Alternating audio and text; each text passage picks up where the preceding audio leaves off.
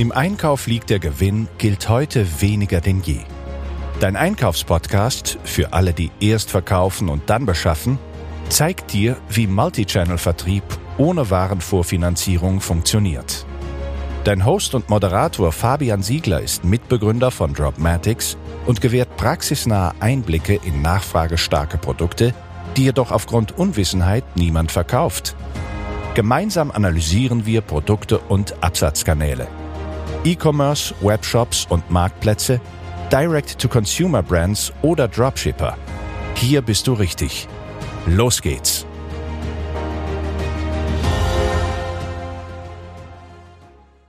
Herzlich willkommen zu einer neuen Episode. Heute geht es um das Thema Versandkosten im Dropshipping und wie du Kosten sparen kannst. Ja klar, wenn du Dropshipping betreibst, dann hast du natürlich den großen Vorteil, dass du auf ein grundsätzlich sehr breites Warenspektrum zurückgreifen kannst, dir die Ware physisch nicht an ein eigenes Lager legen musst. Das bedeutet, du benötigst de facto nicht einmal ein eigenes Lager. Und weil das so ist, hat man in aller Regel als Dropshipper auch keinen wirklichen Bezug zu dem Thema Logistik, Handlungsaufwand und daraus resultierendes Kostenverständnis. Das ist logisch, ja. Und natürlich, weil das so ist, kann man auch gar nicht genau einschätzen, was ist jetzt eigentlich viel, was ist preiswert, ja. Also man kann das gar nicht einschätzen, weil der Bezugsrahmen fehlt. Ebenso der Blick hinter die Kulissen, wenn du ein eigenes Lager betreiben würdest, rein hypothetisch, dann ist dir vielleicht klar, dass das ja an sich auch erst einmal Fläche, also sprich Mietkosten äh, sind zum Beispiel, dass du da drin Regale brauchst, Strom brauchst, ja, dann natürlich auch eine Menge an Infrastruktur. Das geht über Scanner, Drucker, Paketlabels und natürlich auch Polstermaterial, Kartonagen in verschiedensten Größen. All diese Dinge benötigst du. Da geht man mit immensen Kosten, Tausenden von Euro in Vorleistung, um diese Infrastruktur zu stellen. Realistisch wahrscheinlich im Bereich der Zehntausende. Im professionellen Warehousing ist natürlich auch locker sechsstellig und darüber hinaus.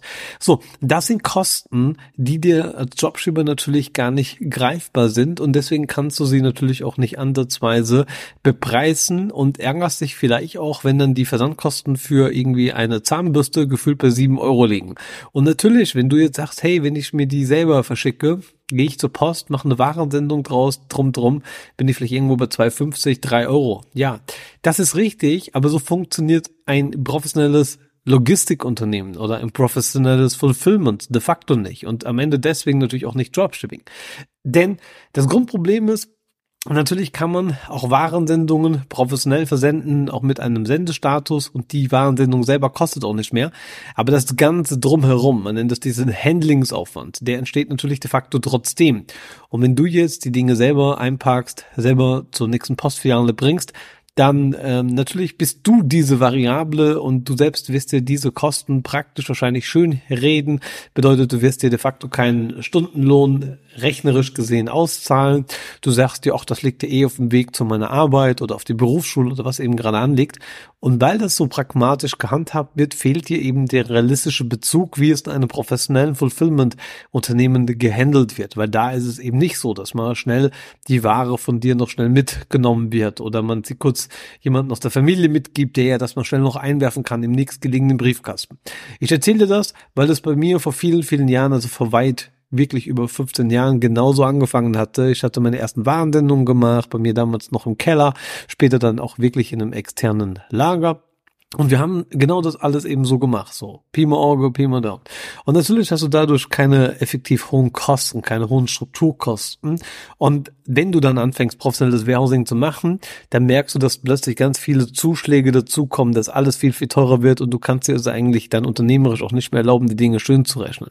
Das heißt, du kannst dann einfach nicht mehr drum herum kommen, zu sagen, okay, wenn ich jetzt wirklich am Ende das so machen möchte, dass ich professionellen Streckenhandel betreibe, dann muss ich mich mit diesen tatsächlichen tatsächlichen Kosten mit der Ist-Situation einfach unweigerlich mit auseinandersetzen. Und das ist das, was eben viele nicht tun. Und natürlich verständlicherweise nicht tun, weil sie ja kein eigenes Lager haben, weil sie das auch noch nie gemacht haben. Da bin ich ein bisschen privilegiert vielleicht, weil ich einfach meine Anfangszeiten damals auf Ebay gemacht habe, habe meine ersten Dinge bei Ebay vertickt, vielleicht geht's dir auch noch so heute. Und wenn du natürlich anfängst, deine ersten Dinge bei Ebay und so weiter zu verticken, dann musst du die auch selber verschicken. Das hat also erstmal erstmal mit Geist mit Dropshipping zu tun, sondern das ist natürlich einfach eine ganz coole Geschichte. Wenn du selber ein bisschen Sachen verkaufst, dann musst du natürlich dir erst einmal keine Gedanken machen über irgendwelche externen Dienstleister. Aber du musst dir sehr wohl Gedanken machen über diese Strukturen. Und genau das habe ich eben getan. Gut, lange Rede, kurzer Sinn. Das heißt, ich möchte jetzt ein bisschen hinter diese Kulissen mit dir blicken, dir auch erklären, warum eben gewisse Kosten sind, wie sie sind, aber trotzdem, wie du eben die auch sparen kannst. Ein Stück weit zumindest. Also, Dropshipping klingt gemeinhin quasi als einfach, effizient zu skalieren und es ist eben diese Herausforderung im Kleingedruckten, ja, das sind eben diese verdammten Logistikkosten. Und die sind eben bei diesem Direktversand extrem in Anführungszeichen hoch, gerade bei kleinen Produkten. Ja, jedem leuchtet ein, wenn ihr jetzt irgendwie Möbel durch die Gegend schickt, ja, die du auf Palette brauchst, dass da vielleicht auch irgendwie ein bisschen mehr Volumen hinten dran ist. Das steht noch oftmals auf Verständnis, ja. Wo aber auch schon die nächste Sache ist, wo der typische Dropshipping-Starter sich überhaupt keinerlei Gedanken drüber macht, ist über verschiedene Länder. Ich spreche jetzt nicht über das Thema Versteuerung und so weiter, das ist ein Thema für sich, ein sehr spannendes zugegeben, aber am Ende geht es auch mal ungeachtet der Steuer einfach darum, dass du praktisch ein Setup benötigst, um äh, zu verstehen, in welches Land kannst du einfach wohin und wie liefern. Es gibt in jedem Land verschiedene Dienstleister, so wie die Deutsche Post in Deutschland, so gibt es eben die Choreos hier in Spanien und so weiter. Und das bedeutet, bedeutet, das gibt es in jedem Land, aber die haben wiederum eigene Gebührenstrukturen. Das heißt, da muss man verstehen, wie das Ganze läuft, wie sich das auf die Zustellzeiten, auf das Tracking auswirkt. Ja, auch von der Sache, die wir auch bei Dropshipping sehen, ist, wenn wir hier was in Spanien wegschicken mit Choreos, dann haben wir einen Sendungscode von der Choreos. Jetzt wird das aber an der Grenze zu Deutschland zum Beispiel an den deutschen Paketdienst oder an die Deutsche Post oder etliches anderes übertragen. Jetzt ändert sich der Leitcode und das Paket, das du ursprünglich getrackt hast mit der Nummer, die du ursprünglich eben zur Verfügung gestellt bekommst hast oder deinem Kunden zur Verfügung stellst zur Nachverfolgung deines Paketes, das ist grenzübergreifend oftmals gar nicht möglich weil es, wie gesagt, der Carrier wechselt. Das bedeutet, dass am Ende die Tracking-Informationen ins Leere laufen, was wiederum sehr hohen Supportaufwand mit sich bringt. Wenn du jetzt also ein lückenloses Tracking benötigst, brauchst du eben ein System, was Carrier unabhängig ist. Das heißt, du musst eben nicht nur die erste Instanz, die erste Meile, sondern auch die letzte, das heißt die vor der Haustür deines Kunden messen. Und wenn du jetzt über mehrere Ländergrenzen hinausgehst, kann es passieren, dass das Paket nicht nur einmal übergeben wird, so wie jetzt gerade von Deutschland nach Spanien erklärt, sondern dass sich diese Carrier zwei, drei, vier, fünfmal und so weiter wechseln. Dann wird das extrem schwierig, das lückenlos durchzuverfolgen. Oder wenn du an gewisse Dinge dank Brexit jetzt, man denke an Großbritannien oder auch an die Schweiz bezüglich der Verzollungsthematiken. All das sind Dinge, die vielleicht noch einleuchten, dass das mit Aufwand einhergeht, aber viele Leute ist gar nicht klar. Zum Beispiel Verzollung, welche Art von Dokumente werden benötigt, wie viel Aufwand ist da hinten dran, welche Einfuhrfreigrenzen oder Deklarationsflächen für die Einfuhr gibt es generell und wie wirkt sich das wiederum auf das Sortiment aus, geschweige denn eben auf die entsprechenden Kosten. Da fehlt eben genau dieses Verständnis. Und das sind eben diese Hauptgründe, warum die ausgewiesenen Stückkosten auf Lieferantenebene teilweise hoch erscheinen für jemanden, der diese Art der Struktur im Hintergrund gar nicht verstanden hat oder noch gar nicht versteht, dass sie existiert. Das heißt, wenn du jetzt ein einzelnes Produkt versendest, dann sind diese Kosten pro Artikel deswegen natürlich höher, weil du natürlich grundsätzlich auch im Vergleich zu einer größeren Menge natürlich dieses Umlaufvolumen gar nicht hast. Und selbst wenn du jetzt sagst, ja, aber ich mache doch ein richtig gutes Business, ich mache 100 Verkäufe am Tag oder lass es sogar 1000 Verkäufe am Tag sein, was natürlich brutal viel ist. Das wären 30.000 Verkäufe in einem Monat. Du würdest dir jetzt sagen, hey, bei 30.000 Verkäufen, da brauche ich doch am Ende keine sieben Euro für ein Paket zu bezahlen, denn ich bin ja jetzt richtig gut dick im Business. Rein theoretisch bist du das. Praktisch ist es trotzdem natürlich noch ein sehr undankbares Geschäft, weil Dropshipping bedeutet am Ende jetzt aus 30.000 Verkäufe rein hypothetisch, was natürlich für sich genommen extrem viel ist, egal ob es jetzt ein kleinpreisiges Produkt ist oder ein hohes. Doch das Problem ist, bei Dropshipping kann es passieren, dass du jetzt eben mit einer Vielzahl von Lieferanten arbeitest, diese Lieferanten wiederum mit einer Vielzahl von Carrier, sprich Paketdiensten. Das bedeutet am Ende wird sich diese Gesamtmenge höchstwahrscheinlich nicht absolut auf einen einzigen Lieferanten und auf einen einzigen Zulieferer erstrecken, sondern du hast jetzt vielleicht von diesen tausenden Verkäufen, 30.000 als Beispiel auf den Monat, hast du jetzt vielleicht 5000 bei dem einen Lieferanten ausgelöst, 5000 beim nächsten und so weiter und so fort. Das heißt, das Ganze staffelt sich. Aufgrund dessen haben diese Lieferanten und Hersteller und Großhändler wiederum eigene Pair, mit denen sie arbeiten, andere Schnittstellen, worüber die Daten reinlaufen und am Ende soll das alles harmonisiert bei deinem Kunden ankommen.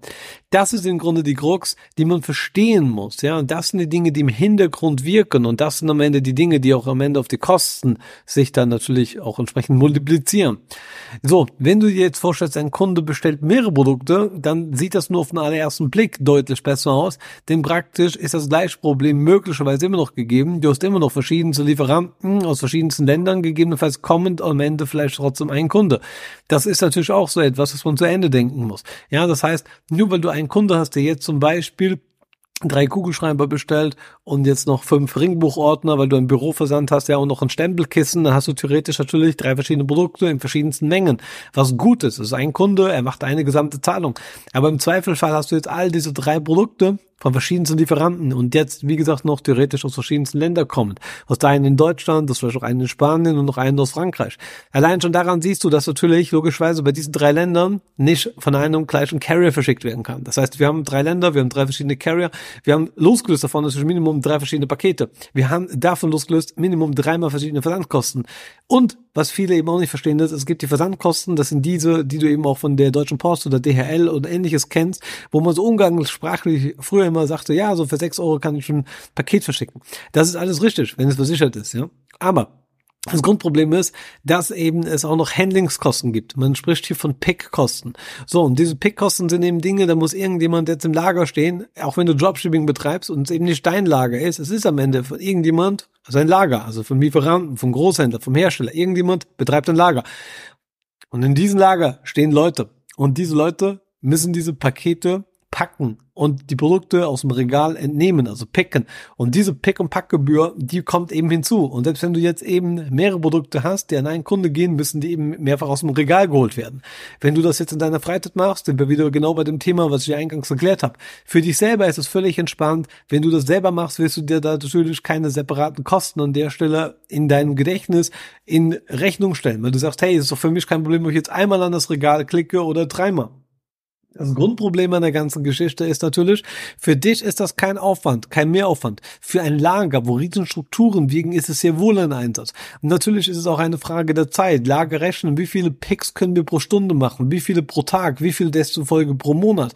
Und natürlich kosten diese Picks auch entsprechend verschiedene Gebühren, zu welcher Zeit diese Picks stattfinden. Jetzt um die Weihnachtszeit, in Q4 zum Beispiel, sind die Picks teurer, weil wir viel mehr Personal brauchen. Die Personalkosten durch Zuschläge, auch Wochenendzuschläge, Feiertagszuschläge, all das das wirkt natürlich damit rein. Da sind die ganzen Strukturkosten natürlich viel höher, wie wenn ich das Ganze in der Nebensaison mache zum Beispiel. Also all das sind Faktoren, die du berücksichtigen musst. Und es ist deswegen nicht damit getan, zu sagen, ach ja komm, dann verkaufe ich statt ein Produkt jetzt eben mehrere an den gleichen Kunden, dann hat sich das Ganze ja relativiert. Ein Stück weit mit Sicherheit, aber damit ist das Grundproblem oder das Grundverständnis eben nicht gelöst. So, das ist die Geschichte, die du verstehen müsstest. Natürlich kannst du darüber mit deinen Lieferanten und Zulieferern verhandeln, denn oft kann natürlich, das ist klar, bessere Konditionen ausgehandelt werden, gerade wenn du eben regelmäßig in größere Mengen bestellst. Bedeutet allerdings auch wirklich bezogen auf den Lieferanten, um in dem Beispiel von vorhin zu bleiben, bei 1000 Verkäufen pro Tag, bei 30.000 pro Monat, was jetzt schon extrem groß gedacht wäre, ja, dann kannst du natürlich bessere Konditionen aushandeln, sofern das eben am Ende sich um mehr oder weniger wenige Zulieferer handelt und eben nicht aus ganz, ganz, ganz vielen, wo du dann oft den Zulieferer selbst selbst gerechnet trotzdem eben nur eine Handvoll Bestellungen im Monat machst. Weil dem bringt ja auch nichts, wenn du sagst, ja, du redest eigentlich draußen 20.000 Bestellungen, hm. aber bei dir mache ich irgendwie trotzdem nur 10. So, das ist halt diese Relation. Natürlich kann man auch Bestellungen so zu organisieren, dass die Produkte eben gebündelt versendet werden. Das kann dann eben über Logistikzentren und Fulfillment Center auch funktionieren, dass man eben dort erstmal Ware bündelt, sie dort dann an einem genannten Paket ähm, rausschickt. Ja, das geht alles, gerade wenn eben von verschiedenen Lieferanten die Ware in einem einzigen Warehousing lagert. Wir selber bei Jobmatics setzen genau auf diesen Einsatz. Wir bündeln dazu sogenannte Kommissionswaren von verschiedensten Zulieferern an einem gebündelten Ort, so dass wir am Ende trotzdem, das ist wichtig und das solltest du jetzt auch verstanden haben, natürlich trotzdem Pickkosten haben. Das heißt, selbst wenn wir jetzt Produkte an einem physischen Ort in einem Lager bündeln von verschiedensten Zulieferern, von verschiedenen Markeninhabern, von verschiedenen Großhändlern, Herstellern, wenn wir das alles trotzdem an einem einzigen Ort haben, Natürlich haben wir den Vorteil, dass bei deinen 30.000 Bestellungen hypothetisch das jetzt in der Tat bei dem gleichen an einer zentralisierten Stelle aufschlägt. Das ist so, ohne Frage. Nichtsdestotrotz ist es damit eben nur zum Teil getan, wenn diese anderen Strukturen nicht mit ebenfalls aus einem Guss kommen. Will sagen, die Bestellungen an einen Ort zu bündeln ist natürlich nur möglich, wenn die Ware auch physisch an einem Ort gebündelt werden. Für denjenigen, der diesen Service bereitstellt, jetzt wie beispielsweise wir von Dropmatics, für uns entstehen natürlich trotzdem wiederum Kapitalbindungskosten, da wir diese Lagerfläche hier zur Verfügung stellen müssen, damit du sie quasi komfortabel aus einem Ort zentralisiert abrufen kannst, damit du dann am Ende wiederum geringere Versandkosten hast, weil wir in der Tat nur ein Paket brauchen, weil wir natürlich diese Produkte in ein Paket bündeln können. Ja, das ist natürlich so. Nichtsdestotrotz muss eben diese Infrastruktur an sich erstmal am Laufen gehalten werden, muss bereitgestellt werden und es müssen am Ende diese entsprechende Pickkosten trotz alledem berücksichtigt werden. So, jetzt ist es so wie bei Dropmatics haben wir uns natürlich auch die Frage gestellt, wie kann man das Ganze machen, gerade von einer ganz großen Metaebene? Wir sprechen hier de facto von rund 800.000 Produkten. Es sind inzwischen sogar noch ein paar mehr. Wir gehen jetzt auf die Million. Die werden wir dieses Jahr zwar nicht mehr schaffen, aber auf jeden Fall in Q1 nächstes Jahr, 2024, werden wir eine Million Produkte auf Dropshipping von europäischen Versandzentren vorrätig haben, die du verkaufen kannst über diverse Absatzkanäle. Wir bündeln das Ganze. Natürlich ist es so, wir haben nicht eine Million Produkte de facto in unserem Lager. Wir haben dort sehr, sehr viele Produkte Produkte, wir haben dort auch Zehntausende von Produkten, aber natürlich jetzt keine Millionen. Trotzdem kannst du auf Lieferantenebene gedacht, auf Dropshipping-Ebene gedacht, aus über eine Million verschiedene Produkte, über eine Million verschiedene SKUs auswählen, um die in den Verkauf zu bringen. Trotz alledem sind natürlich die Hintergrundprozesse extrem kompliziert. Bedeutet, wir haben natürlich eine sehr verflochtene Lieferantenstruktur die am Ende genau das ist, wie wir sie gerade hier so ein Stück weit aufgebrochen haben. Wir haben jetzt probiert und auch schon gelauncht, das heißt, wenn du Jobmatics Nutzer bist, in unseren Produktmarktplatz gehst, wo du diese Produkte eben abrufen kannst, sie prüfen kannst mit Bildern, mit Beschreibungen, um sie dann entsprechend zu optimieren in die verschiedenen Verkaufskanäle, dann hast du am Ende dort diese ganzen Produkte und den Vorteil, du kannst auch verschiedene Versandzentren filtern. Wir nennen das Ganze Versandgruppen. In den Versandgruppen, da sind gekennzeichnet jedes Produkt mit verschiedenen Punkten, zum Beispiel gelbe Punkte, rote Punkte, blaue Punkte etc. Somit siehst du, okay, welche Ware ist physisch gesehen am gleichen Ort. Und das Ganze ist eben Hersteller und Marken unabhängig, sondern wirklich rein den reinen Versand- und Logistikzentrum bezogen. Das wiederum bedeutet, du könntest jetzt hingehen, ganz praktisch, das geht, kannst die Produkte eben von einem Versandzentrum, zum Beispiel von dem gelben, ja, äh, quasi filtern und sagen, alle Produkte, die jetzt da sind, und das geht auch kategorieübergreifend, das heißt praktisch könntest die Büromöbel und das können die Rasenmäher und die Spielwaren sein, die alle physisch an einem gleichen Ort sind, also gelb gekennzeichnet zum Beispiel. Und du könntest jetzt hingehen und könntest all diese Produkte eben natürlich praktisch, ja, versandkostentechnisch wichtiges Versandkosten, nicht handlungstechnisch. Versandkostentechnisch kannst du sie natürlich jetzt deutlich entspannter verschicken, da wir eben all diese verschiedenen Produkte aus verschiedensten Warengruppen natürlich in einem einzigen Paket bündeln und an deinen Endkunden versenden können. Nichtsdestotrotz bleiben wir bei diesem Beispiel. Du hättest jetzt aus drei verschiedenen Warengruppen, die müssen wir trotzdem picken und da haben wir eben entsprechend wieder diese Pickgebühren. Und im Übrigen sind die bei Dramatics, die aufgerufenen Pickgebühren, sehr wettbewerbsfähig, wenn du dich da mal ein bisschen mit der Konkurrenz sozusagen und das sind sämtliche Warehousings, äh, die so im deutschsprachigen oder auch im europäischen Bereich gibt. Dazu zählt auch natürlich ein Amazon FBA, wo du auch extern Ware einlagern kannst. Also wenn du das Ganze mal vergleichst, siehst du, diese Beträge sind da sehr, sehr homopathisch. Aber genau das musst du machen. Du musst ein Marktverständnis entwickeln, damit du das überhaupt auch am Ende des Tages vergleichen kannst. So, das ist eben diese Kernmessage. So, jetzt sind wir noch einen Schritt weiter gegangen und haben gesagt, okay, wir rechnen hier bei Jobmatics ja eigentlich schon von Tag eins auf Stückversandkosten. Stückversandkosten bedeutet eben, ja, wir sagen dir, wir haben zum Beispiel so und so viel Euro für ein Paket Jetzt war das so, wie gesagt, durch diese Lagerzentren, ja, wie ich sie gerade sagte, wird das ganz gut, da wir jetzt gesagt haben, okay, wir erheben bei einem Enterprise-Paket zum Beispiel nur 1,50 Euro für jedes weitere Produkt. Das heißt, angenommen, du hättest jetzt einen, sagen wir, Sandkasten. Ja, der hätte jetzt zum Beispiel 7 Euro Versandkosten, weil er relativ sperrig ist.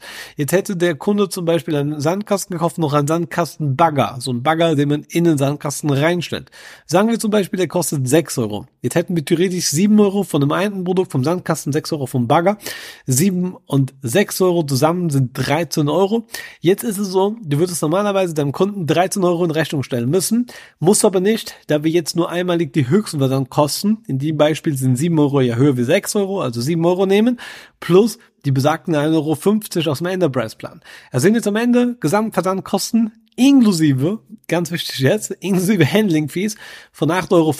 Das heißt, wir verschicken dir zwei Produkte, die normalerweise 13 Euro Versandkosten betragen würden, für 8,50 Euro Versand inklusive Handling Fees. Das bedeutet, die Handling Fees haben wir gar nicht extern ausgewiesen. Und das ist auf jeden Fall ein richtig krasser Betrag wo du richtig gut sparen kannst. So, hättest du jetzt aber hypothetisch die gleiche Bestellung und hättest jetzt so zwei verschiedene Versandzentren, um wieder im Bilde zu bleiben. Ich spreche wieder plagativ, ja. Wir haben gelbes Lager, rotes Lager. Dann sind es ja zwei physisch völlig getrennte Lagerorte, da müssen es rein praktisch gesprochen natürlich zwei verschiedene Pakete sein. Deswegen würdest du dann natürlich einmal wieder sieben Euro und beim anderen wieder sechs Euro, in Summe 13 Euro zahlen. So, da bringt dann am Ende auch die Rabattierung nicht, weil es ja nicht in einem Lager ist. Das heißt, wenn du strategisch vorgehen willst, selektierst du dein Sortiment auf die Versandzentren, dass sie das gleiche gemeinsame Nenner haben, dass du dir dann bewusst bist, okay, ich zahle einmal die höchsten Versandkosten, wie die 7 Euro aus meinem Beispiel, aber für jedes weitere Produkt, das dann bestellt wird, kommt eben nur 1,50 Euro hinzu. Und das ist die Verpackungspauschale, das ist die Pickpauschale, ist die Packpauschale, es ist also ein Gesamtkostenfaktor, der natürlich auch die Transportkosten mit reingibt. Und da muss man auch nochmal wissen abschließen, das ist eben nicht so, dass man sagt, ja okay, die Transportkosten, das sind doch immer nur 6 Euro, egal was was ich jetzt hier verschicke. Das ist nicht so. Ihr müsst wissen, es gibt bei den Paketdienstleistern im Grunde, salopp gesagt, zwei verschiedene Gebührenmodelle. Zum einen gibt es ein sogenanntes Mischpaket. Ein Mischpaket ist genau das. Du zahlst eine Summe X für das Paket. Üblicherweise eben dann von ein paar hundert Gramm bis zu 31,5 Kilo, was so gemeinhin äh, das Maximum ist. In dieser Range von bis eben, wie gerade gesagt, würdest du einen pauschalen Betrag bezahlen. So, wir haben dieses Modell bewusst nicht. Ich betone nicht. Wie gesagt, warum? Wir haben es mit sehr vielen Produkten zu tun, eben sehr kleine, sehr große und teilweise eben auch leichte und sozusagen schwere Produkte bis 31,5 Kilo. Deswegen ist es so, wir arbeiten mit einer Staffelbreitliste, was im Übrigen die Mehrheit der mir bekannten Unternehmen tut, aber beileibe eben nicht alle. Diese Staffelung hat dann aber das Thema, wenn jetzt mehrere Produkte in ein Paket gebündelt werden, wie der Sandkasten und der Bagger, entsteht dadurch natürlich eine höhere Gewicht. Solange wir in Summe bei 31,5 Kilo oder drunter bleiben, vom Goodmaß jetzt mal abgesehen, haben wir die Möglichkeit, diese zwei Produkte in eben einem Paket zu versenden und wir können das Ganze eben, wie vorhin gesagt, für 8,50 Euro abwickeln. Ja, die 6 Euro brauchen wir dann nicht in voller Höhe zu bezahlen, sondern nur die 7 Euro und die 1,50 Zuschlag. Das ist dann in Ordnung, weil eben ihr bedenken müsst, dass wir für das Paket, weil es ja jetzt schwerer wurde, am Ende mehr bezahlen müssen. Es gibt dann auch noch Verdienstlichkeit, wo das auf das Volumen übertragen wird, auf das sogenannte Gutmaß, das haben wir jetzt nicht. Das heißt, wir haben hier am Ende natürlich ein Gesamtgutmaß, damit es überhaupt noch in den LKW reinpasst und so weiter. Aber grundsätzlich geht es darum, wir rechnen nach Gewichtsstaffeln ab. Üblicherweise sind das bis ein Kilo, bis drei Kilo, bis fünf Kilo, sieben Kilo und so weiter, bis am Ende 31,5. Das heißt, umso mehr Produkte ich reinmache oder umso schwerere Produkte du kaufst, das ist die Faustregel, umso teurer wird das Ganze. Bedeutet aber auch im umgekehrten Fall, wenn du jetzt viele kleine Produkte verschickst und dann sie in einem Paket bündeln kannst, kannst du eine Menge Geld sparen. Das ist ein sehr ausgeklügeltes Modell, was natürlich über die Monate gereift ist, auch jetzt vielleicht noch nicht am Ende der Gesamtoptimierung ist. Wir schauen uns immer an, was eben so möglich ist, wo man noch weitere Optimierungen machen kann. Ich kann dir nur sagen, das sind Überlegungen, die draußen am Markt sehr gut ankommen. Bei Leuten, die ein professionelles Verständnis haben, die E-Commerce technisch eben auch einen Benchmark haben, die vergleichen können, was ist normal, was ist nicht normal und so fort. Wenn du also jetzt neu bist bei Dropshipping, dann mach dich bitte davon frei, zu sagen, okay, ich habe hier mit dem ganzen logistischen nichts zu tun, du hast damit eine Menge zu tun, zumindest auf kalkulatorischer Arbeit und ich hoffe, dass diese Episode dir heute zumindest ein bisschen den ja, Weg gewiesen hat, um ein Verständnis zu entwickeln, wieso gewisse Kosten nötig sind, warum man sie zwar reduzieren kann, sie aber nicht wegschaffen kann. Und jeder, der glaubt, dass das alles viel preiswerter geht, der kann am Ende entweder China-Dropshipping machen, dann hat er aber andere Themen, um die sich kümmern muss, wie eben auch die quasi Herstellerhaftung und die ganzen Einfuhrthematis. Oder er macht das Ganze selber, aber dann musst du dir ehrlicherweise sagen, damit lügst du dir selber in die Tasche, wenn du dir sagst, hey, klar, hier, ich mache das alles for free, weil ich meine Arbeitszeit am Ende nicht bepreise. Ich kann mir das nicht erlauben. Für mich ist es auch eben, wie gesagt, kein professionelles Arbeiten. Natürlich, ich habe es gesagt, Ganz am Anfang habe ich vor über 15 Jahren genau damit gearbeitet. Ja, ich habe mich dann zu hoch gearbeitet und ganz am Anfang habe ich meine eigene Arbeitszeit quasi auch nicht berechnet und bin natürlich auch selber zur Post gefahren und so weiter und so fort. Das kann man alles machen, aber wenn du professionelles Jobsharing machst, hast du jetzt zumindest unser Verständnis, wie das im Hintergrund auseinander aussieht, warum eben gewisse Kosten da sind, wo man aber deswegen auch über smartes Handling eben entsprechend noch sparen kann. Wenn du ein Sortiment hast oder ein Sortiment aufbauen möchtest, dann kannst du uns auch gerne eine E-Mail schreiben, zum Beispiel an holla at dropmatics.com oder alternativ direkt an mich an fabian at dropmatics.com und dann kannst du mir einfach Bescheid geben und deine Fragen stellen und dann können wir uns das gerne einfach anschauen, wie für dich, für dein Sortiment, für deinen Absatzkanal der ideale Kosten-Nutzen-Apparat aussehen muss, damit du die Waren bestmöglich versendet bekommst. Und denk dran, natürlich gibt es dann viele weitere Variablen, die eben auch noch zu erfüllen sind, wie eben die Handling Times, das heißt die Lieferzeiten und solches. Auch da ist natürlich, umso schneller die Ware rausgeschickt werden muss, in der Regel umso teurer wird das Ganze. Bei einer Taggleichlieferung, einer Same Delivery, hast du natürlich in der Regel höhere Kosten wie bei einem Sparversand, einem Standardversand, der dann am Ende drei bis vier Tage dauert. So, that is, dann freue ich mich, dass wir uns nächsten Sonntag wieder hören, weil du siehst schon, Warenbeschaffung ist ein ganz spannendes Thema, auch im Bereich Dropshipping. Ich finde es super vielfältig und ich hoffe, ich konnte jetzt, wie gesagt, ein paar neue Inputs geben. Lass mir gerne ein Like da, einen Daumen nach oben, je nachdem, auf welchem Kanal ihr das Ganze hier gerade gestreamt habt. Abonniert das Ganze, dann verpasst ihr auch nicht die nächste Folge am nächsten Sonntag.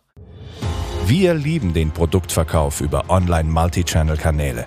Und du bist mittendrin. Abonniere den Dropmatics Podcast und hinterlasse deine Rezension. Uns interessiert deine Meinung und für Themenvorschläge sind wir stets offen.